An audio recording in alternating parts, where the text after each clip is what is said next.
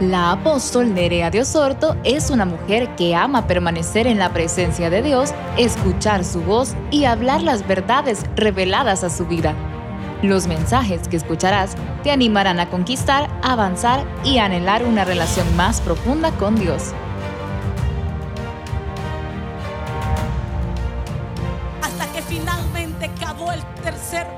Que llamó Rehobot. Y me gusta que significa, significa lugares espaciosos. Eso es lo que representa lugares amplios o lugares espaciosos. Y dice la escritura que en este tercer pozo no vinieron más y no riñeron. ¿Qué quiero decirte en esta hora? Que frente a las circunstancias que nos están rodeando, que son reales, usted y yo como nunca vamos a tener que cavar pozos. Vamos a tener que buscar la revelación de Dios. Vas a tener que como nunca tener un fluir profético, un mover profético de Dios en tu vida que te permita tener la revelación, tener las estrategias, tener las tácticas que tienes que hacer. Como nunca iglesia vas a tener que tener tiempos de intimidad, vamos a tener que tener tiempos de adoración, vamos a tener que redoblar nuestras jornadas de adoración, porque si en el 2008 vimos cielos abiertos, en el 2009 nuevos, nuevas ventanas se abrirán a favor de esta casa y los cielos permanecerán abiertos. Necesitas cavar pozos para tu casa. ¿Cuál es la revelación? Me gusta tanto porque sabes, Isaac tenía una revelación, quedarse en Gerar. Pero estando en Gerar, él necesitaba más revelación. Y la revelación fue, bien, no hay lluvia. No te puedes quedar llorando, Isaac. No te pongas a llorar y ver el cielo que no hay lluvia. Cava pozos. La bendición la tienes ahí. Lo único es que está enterrada. Cava los pozos que tu padre había cavado y que los filisteos los habían aterrado. Segundo, Segundo aspecto que vas a tener que mantener firme en tu vida en este tercer principio, enfrenta a tus enemigos. Van a haber enemigos, va a haber lucha y va a haber batalla. Mira que Isaac tuvo que enfrentarse a tres enemigos. Primero, hambre. Segundo, falta de agua. Y tercero, habían restricciones que le impedían sembrar. No fue fácil, pero tenía una palabra profética, pero él tenía un decreto que había venido del cielo. Él tenía la voz de Dios que le había dicho, en esta tierra te voy a bendecir, en esta tierra te voy a prosperar. Quédate ahí, Isaac, porque ahí mi mano de poder se extenderá a favor de ti. ¿Sabes qué, iglesia? Hoy, primero de enero del 2009, vas a tener que sacar todas las palabras proféticas que Dios te ha dado. Y vas a tener que atesorarte de las promesas eternas de Dios. Probablemente alguien aquí diga, pero a mí nunca me han dado una palabra profética. Pero esta noche tú puedes por el Espíritu de Dios, apoderarte de una promesa eterna y decir, yo voy a hacer que esta promesa se convierta en una palabra profética para mi vida. La voy a atesorar, la voy a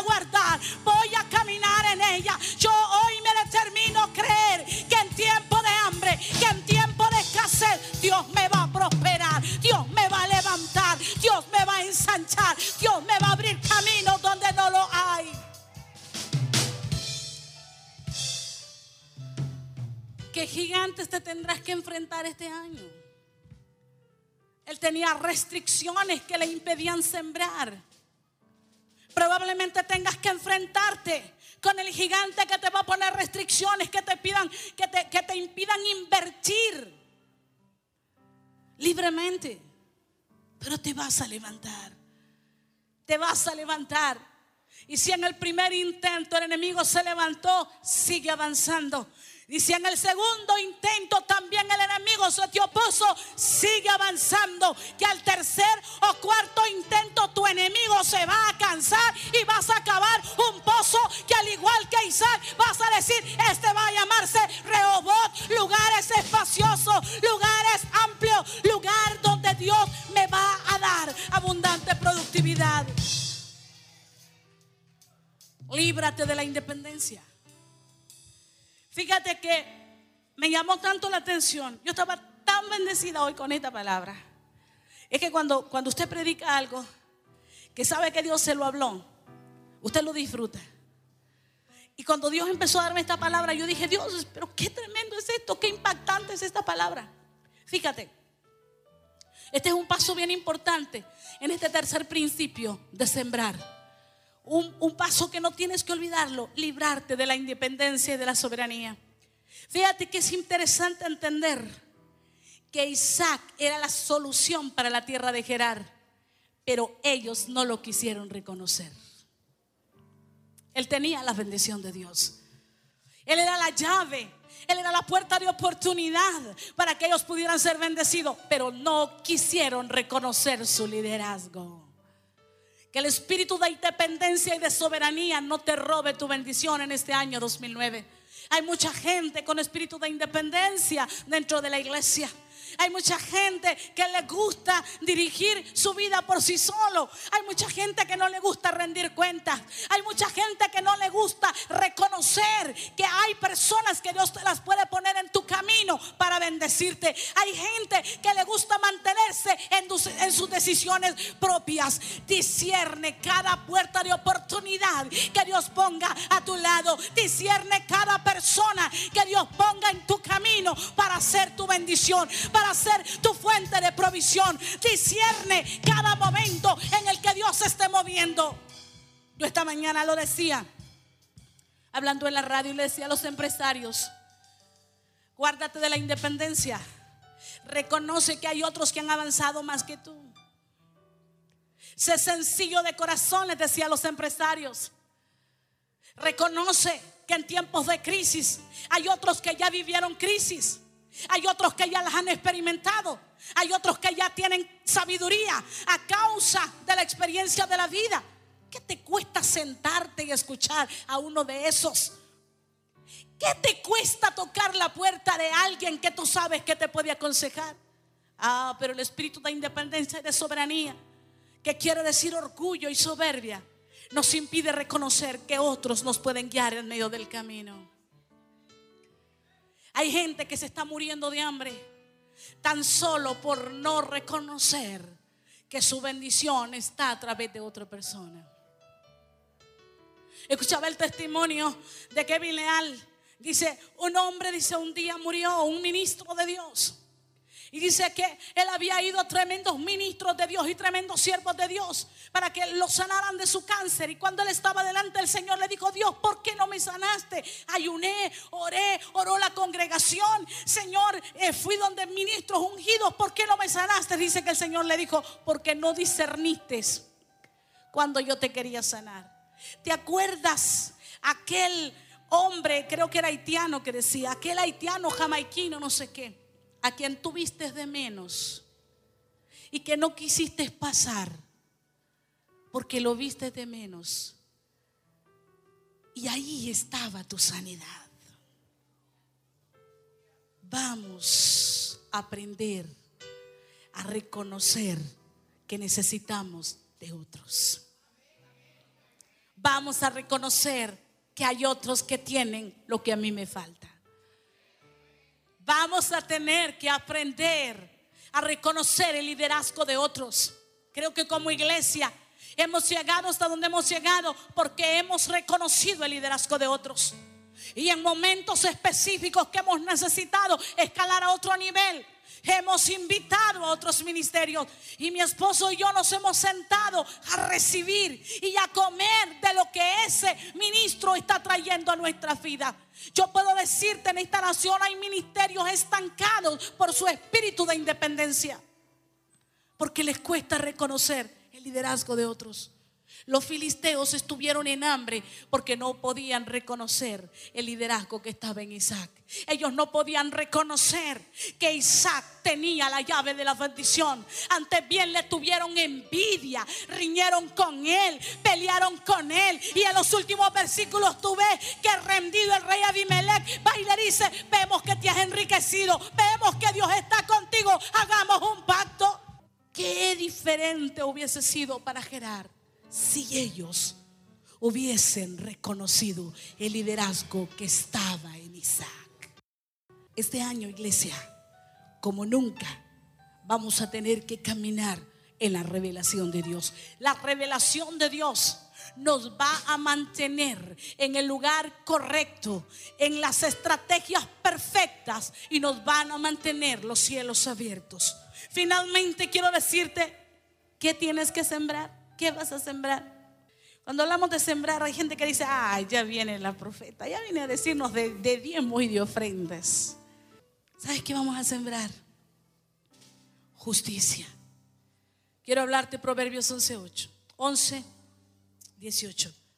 Dice la escritura, mas el que siembra justicia tendrá galardón firme.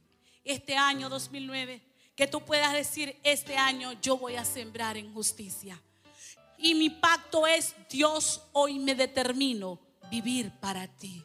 Hoy me determino caminar en el camino de justicia. Que nadie me detenga, que nadie me intente detenerme de mi camino, porque yo hoy determino sembrar en caminos de justicia. Hoy determino vivir en la justicia divina de Dios. Hoy determino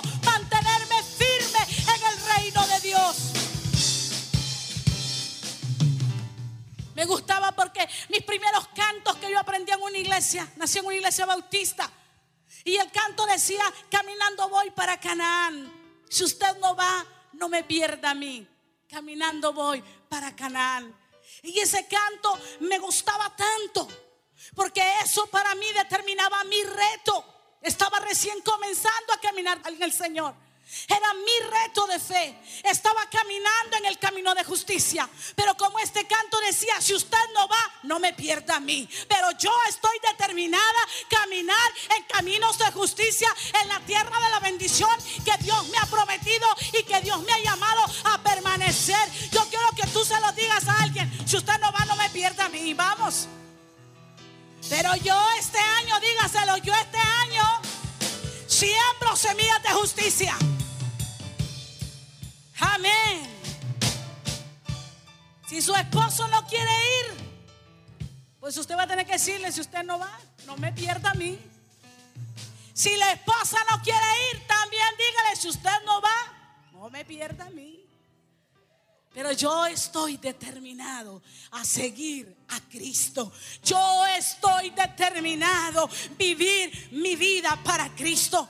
Yo me he determinado que los años que me quedan por vivir serán vidas para Cristo. Mis años por vivir son años para Cristo.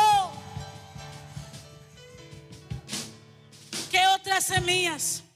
Semillas en el trabajo esta palabra me la daba el Señor esta mañana. Y sabe que yo me sorprendí porque leí algo de alguien y digo, Dios, lo mismo que me hablaste esta mañana. Dios empezó a hablarme y me dijo, este año van a tener que sembrar semillas de excelencia en su trabajo. Si el año pasado fuiste un poco flojo, pues hoy le vas a decir, fuera la flojera. Si antes el año pasado llegaba 5 o 10 minutos más tarde, este año las cosas cambian. Vas a llegar 5 o 10 minutos antes de tu hora de llegada. Porque este año vas a sembrar semillas de excelencia en tu trabajo. Vas a sembrar semillas de diligencia, honradez, honestidad, integridad. Uh. Amén. ¿Qué otras semillas vas a sembrar? Vas a sembrar tus semillas en el servicio.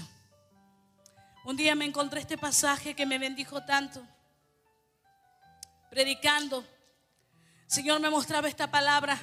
En Hebreos 6:10 dice, porque Dios no es un injusto para olvidar vuestra obra y el trabajo de amor que habéis mostrado hacia su nombre, habiendo servido a los santos y sirviéndoles aún.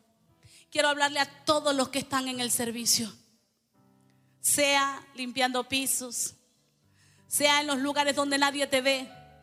Yo quiero decirte este año, tú vas a sembrar tus mejores semillas de servicio. Si lo hacías bien, este año lo vas a hacer mucho mejor que lo hiciste el año pasado. Porque dice la escritura que Dios no es injusto para olvidarse de tu obra. Cada hora, cada minuto que tú le dedicaste al Señor, iglesia, prepárate. Él viene con retribución y Él viene con paga a tu obra, a tu servicio. Cada semilla que sembraste en los santos de Dios, en los hijos de Dios, viene retribución. Tu Dios no es injusto. Él viene con retribución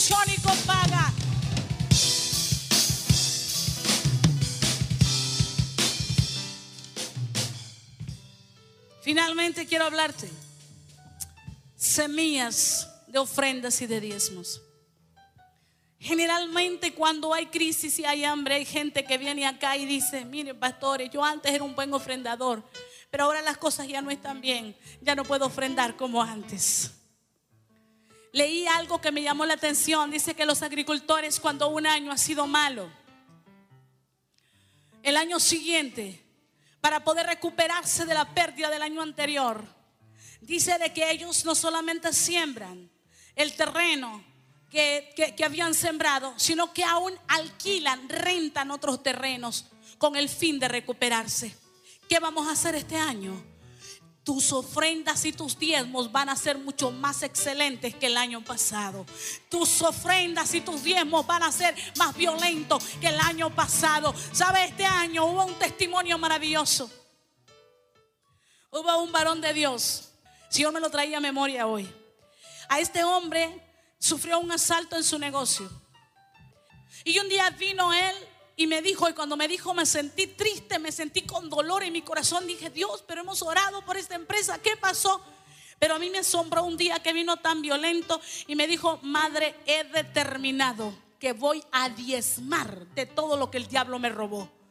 Sabe que mi parte natural, intenté decirle, mejor esperemos, pero fue tan fuerte su violencia. El rostro que este hombre llevaba a la oficina era el rostro de un león. Este hombre estaba enojado con el diablo. Y me dijo, voy a diezmar todo lo que el diablo me robó. Y sabe que eso me bendijo tanto y esta mañana el Señor me traía a memoria eso. Este hombre hizo lo que hacen los agricultores. Este hombre dijo, el diablo me robó, yo voy a sembrar de lo que el diablo me robó. Y sé que sé que sé que este año, sé que estás aquí hermano, si este año no has recuperado lo que el diablo te robó, prepárate porque el 2009 te viene una cosecha sobreabundante porque tus semillas no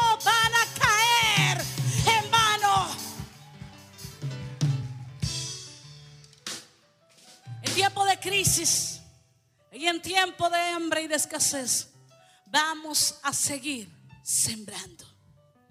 Vamos a seguir dando. Hay un pasaje que me gusta muchísimo. Y siempre que pienso en este pasaje digo que poderoso. Dice Eclesiastés 11:6, por la mañana siembra tu semilla y a la tarde no dejes reposar tu mano, porque no sabes cuál es lo mejor, si esto o aquello, o si lo uno y lo otro es igualmente bueno. Y escribí esto que a mí misma me gustó. Tus semillas están determinadas por lo que esperas cosechar.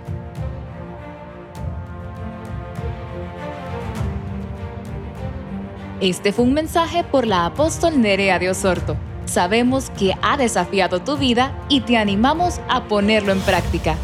Síguenos en las redes sociales como Nerea de Osorto. Nos puedes encontrar también a través de Spotify, Apple Podcast y Google Podcast.